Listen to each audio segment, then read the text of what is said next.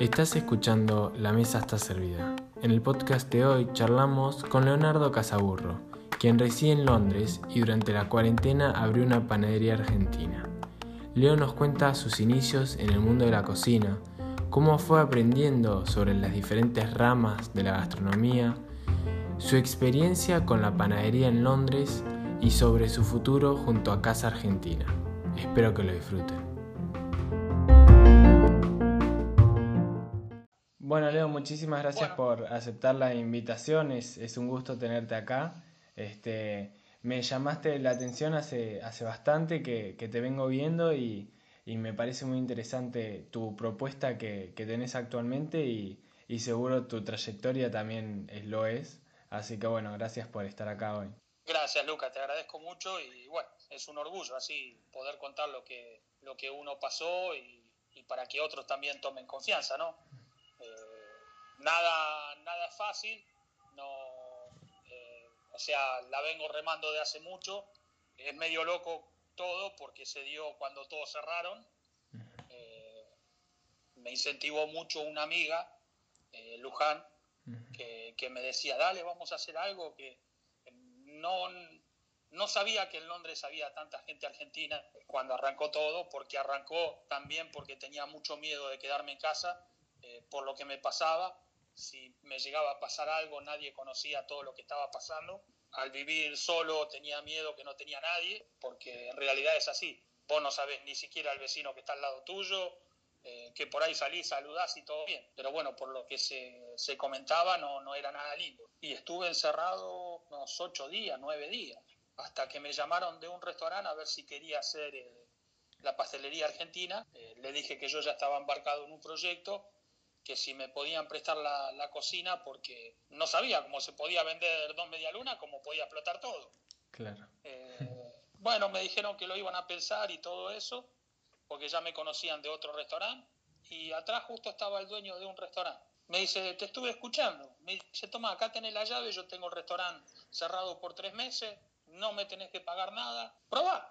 Y a la semana explotó todo.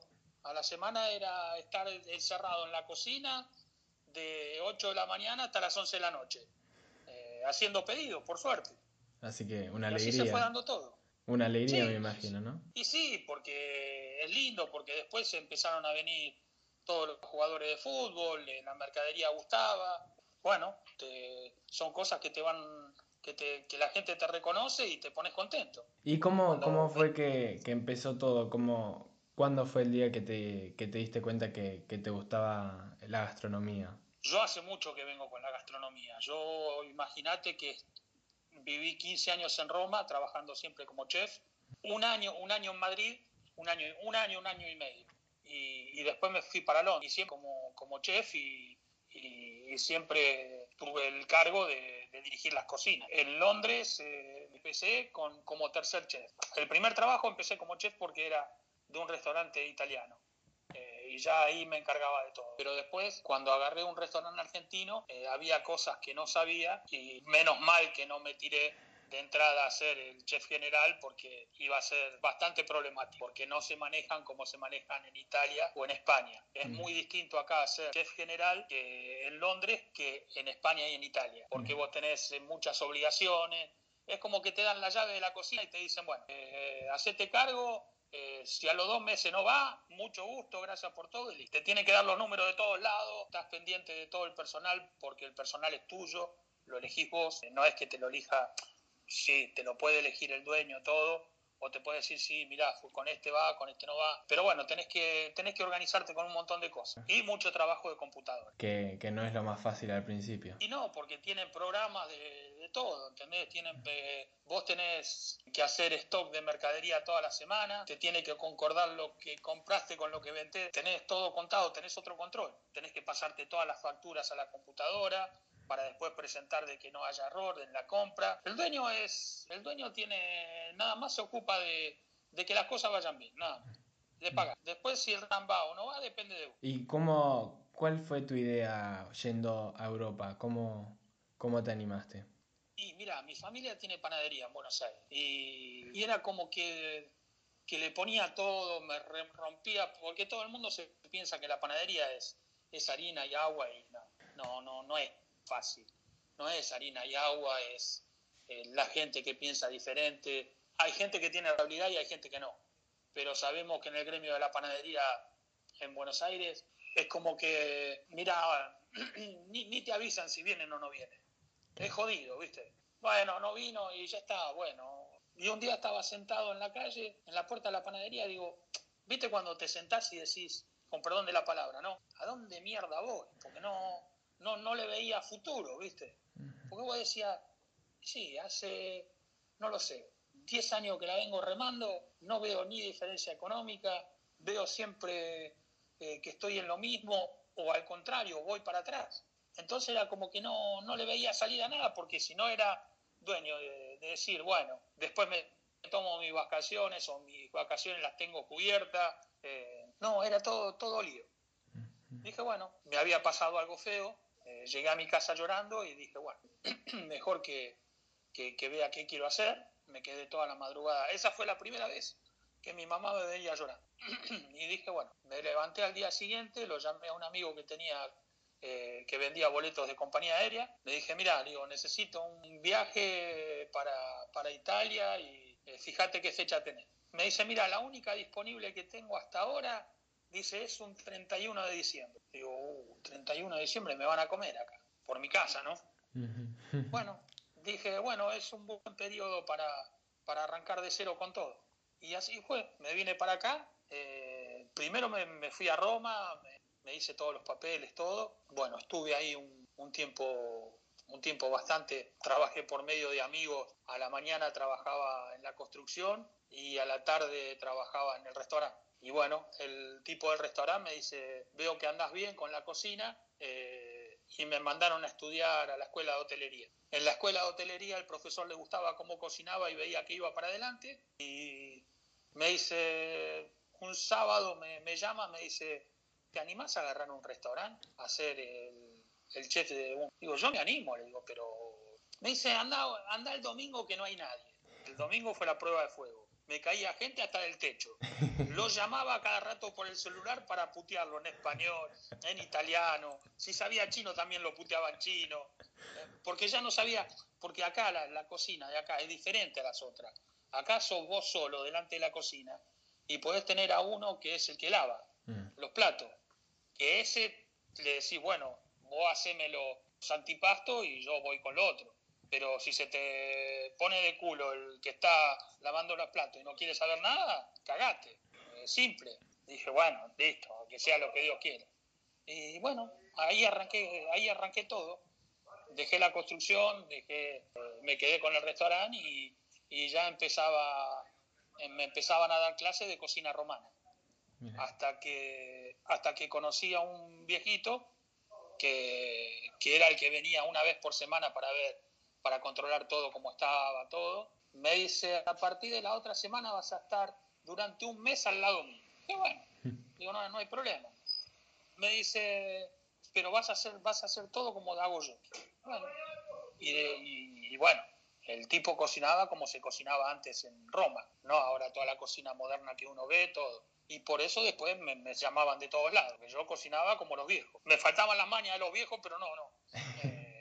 Eh, eh, claro, eh, entonces era, era, era, otra cosa, ¿viste? Y, Así y, arranqué. ¿Y te gustaba, no? Sí, sí, mucho, mucho. A pesar de que la cocina italiana no es tan complicada. Yo el baile lo tuve cuando fui a España que ya ahí era más... Eh, acá si bien la cocina es muy fresca, tienen pocos productos, pero lo, po lo poco es todo fresco y mucha vuelta no, no, no le tenés que dar. En España tiene mucha más variedad. Es más como Buenos Aires, España. Y bueno, ahí la tenía, y la, aparte acá la cocina te cerraba a las diez y media. En España me toqué con, me topó con la realidad de que entraba a las 11, salía a las 5, volvía a entrar 7, 7 y media y me iba a una y media, una o 12 de la noche.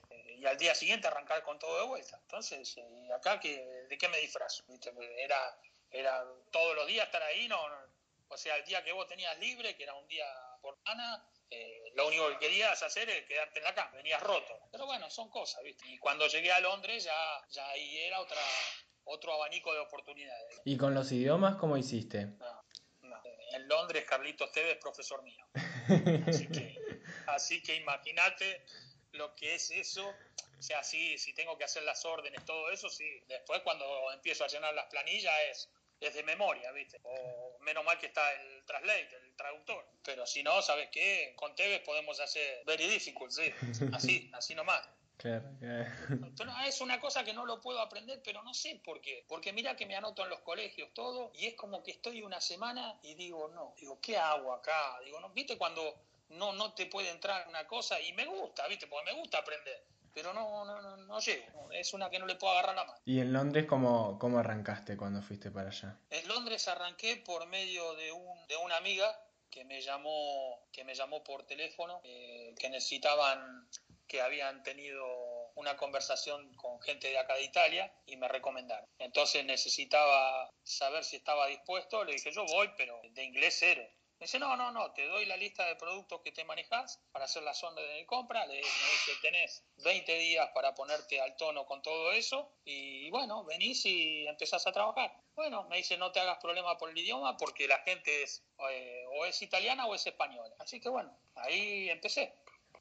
O, sea, se habla poco inglés en la cocina. Y lo que pasa es que los ingleses mucho en la cocina, a no ser que encuentres un, eh, un griego, los ingleses en la cocina no, hasta ahora nunca vi, pero no vi porque estoy generalmente yo con cocina italiana o argentina.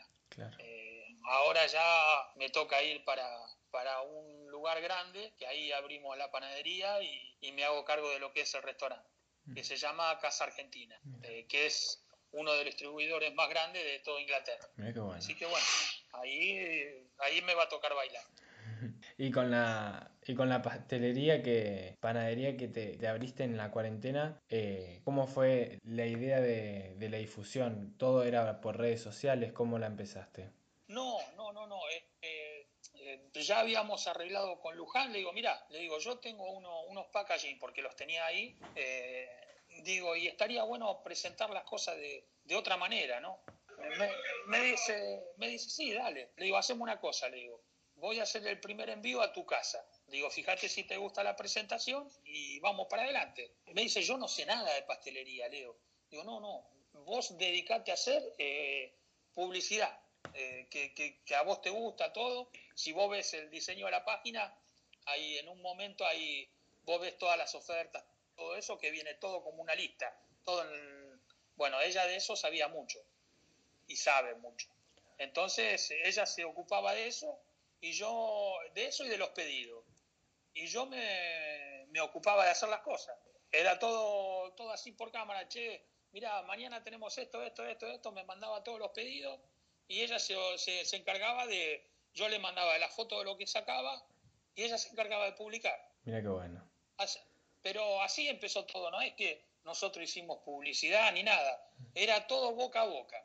Y ya en la, en la tercera semana teníamos como 700 seguidores y nos mirábamos como diciendo, ¿y qué, rompimos? ¿Qué hicimos? No, no, no, no entendíamos nada, ¿viste? Pero bueno, bien, bien. Así que llevó su, su gran trabajo, me imagino. Sí, sí, sí, sí.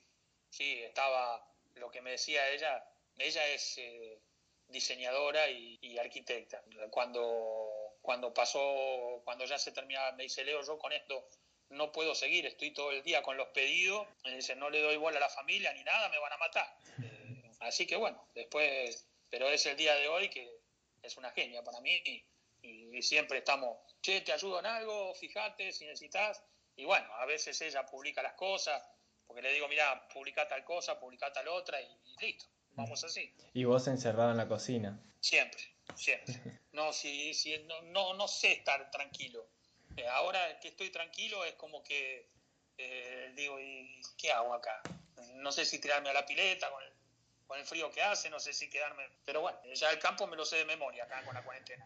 Porque, para aclarar al público, estás en, en cuarentena en Italia. Sí, sí, estoy en Italia porque, bueno, me, me conviene económicamente, porque si iba para Londres directamente, eh, fui fui a Buenos Aires por un problema de salud de mi mamá. Al estar, iba a estar un mes y tenía, habíamos cerrado ya con el restaurante nuevo, de que ahora cuando se abría en mayo no, no se podía abrir porque las mesitas afuera le cabían tres mesitas nada más.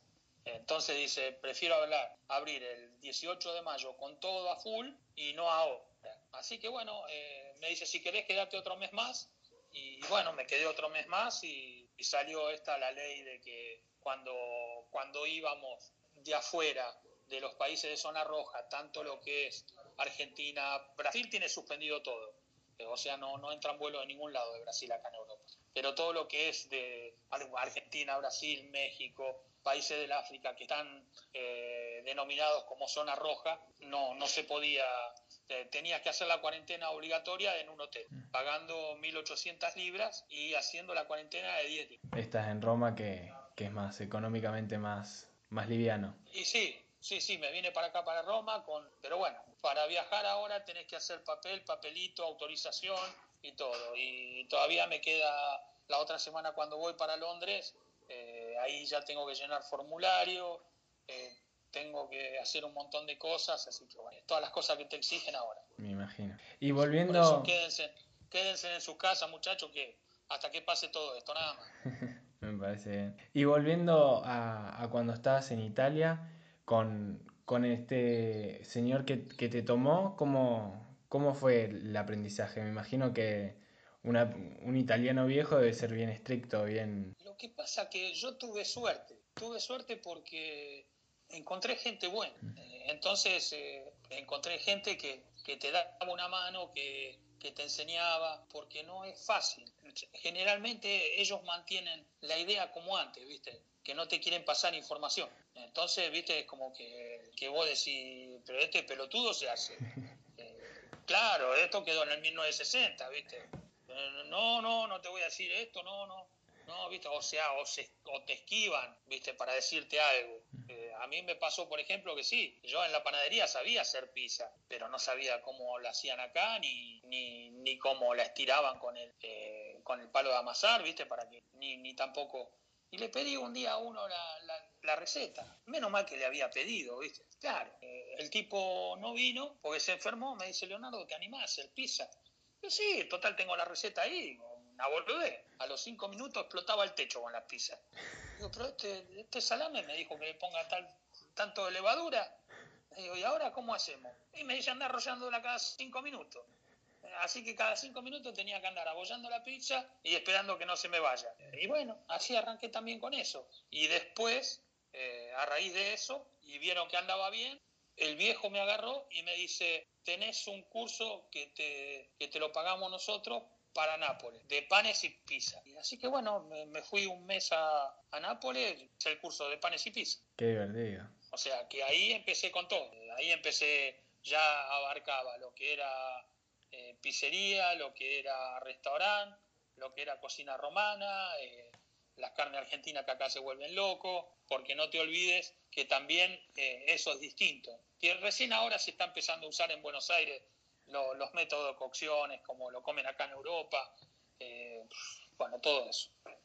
Y bueno, en, en, Inglaterra me tuve que acostumbrar porque son siete tipos de cocciones de, la carne. No es que vos tenés como nosotros que, que es o jugoso o bien cocido. No, allá lo tenés, tenés siete tipos. Tenés que andar con el, con el termómetro en la mano. Y me imagino que deben ser también estrictos para, para cuando lo reciben. Y, viste, como todos, y está la carne cruda que tiene una cierta temperatura, eh, un poco más cocida que tiene otra temperatura. No te voy a poner a enumerar todo porque si no vas a decir, este, ¿qué carajo lo pasa a decir? Este, sí, está bien, ¿qué quiere que te diga? Pero tenés, tenés siete variedades de, cocción de la carne, a la parrilla. ¿eh? No Así que bueno, tenés que ir con todo eso. Y vas aprendiendo todo, ¿viste? Tenés que aprender. Entonces, bueno, empecé con eso. Entonces ya tenía eh, la cocina italiana, los panes y las pizzas, pastelería, chocolatería y, bueno, aprendí a hacer helado que no sabía. Así que bueno, ya abarco todo. Por eso lo bueno. ¿Y, ahora cómo, cómo planeas para con el nuevo restaurante? ¿Cómo van las, las leyes para abrir? Y ahora eh, se abre general, general, pero full se abre el 18 de mayo. O sea que no hay límite de capacidad ni nada o sea, como trabajaba antes. No sé si hay con, un poco de distanciamiento social, pero creo que no, porque ya está muy, muy avanzado con la, con las vacunas y con todo eso. Así que no, no creo que haya problemas con eso. Y bueno, ahí estamos elaborando el menú nuevo, las cosas nuevas que hay, eh, la pastelería que se va a instalar ahí también. Así que bueno, ayer ya me puse contento que me llegaron todas las máquinas para empezar a trabajar. Listo. A darle para adelante. ¿Y en dónde está ubicado en Londres? En Wimbledon. Mirá, qué lindo. Sí. Sí, sí, sí, es un barrio muy lindo. Me gustó todo, me gustó cómo está organizado, buena gente, que es lo principal. Bueno, la idea es llevar un negocio con todos tirando para el mismo lado. Así que para, para cuando se abran los viajes, el, oyente que vaya. que vaya para allá ya, ya, puede estar al tanto de todo. Mira qué bueno. Y para finalizar, te quería hacer un ping-pong de preguntas. ¿Qué preferís comer, dulce o salado? Las dos. No tengo opción de. Me gusta primero algo bien salado y después el postre. ¿Y cocinar? Cocinar me gusta mucho la carne argentina, mucho las pastas italianas, eh, no tengo problema. Eh, y después le empecé, a medida que, bueno, estudié pastelería y estudié chocolatería, así que, pero sigo aprendiendo todavía. ¿Y algún utensilio de la cocina que más te guste? Los cuchillos. ¿Algún tipo en especial que te guste? No, no. no también me gusta mucho la cocina de mar. La cocina de mar me encanta, porque trabajé bastante tiempo en verano en, el mar. Entonces, eh, con todos los pescados frescos, todo eso, me gustaba mucho. ¿Y alguna gastronomía en el, en el mundo que más te guste? La peruana. Para mí es una de las mejores. Este, bueno, así que muchas gracias por, por charlar conmigo y, y, contar tu historia. Este, espero que se te, se te sea leve la cuarentena ahí en Italia y después volviendo. Dale, te agradezco mucho, Lucas, y un placer.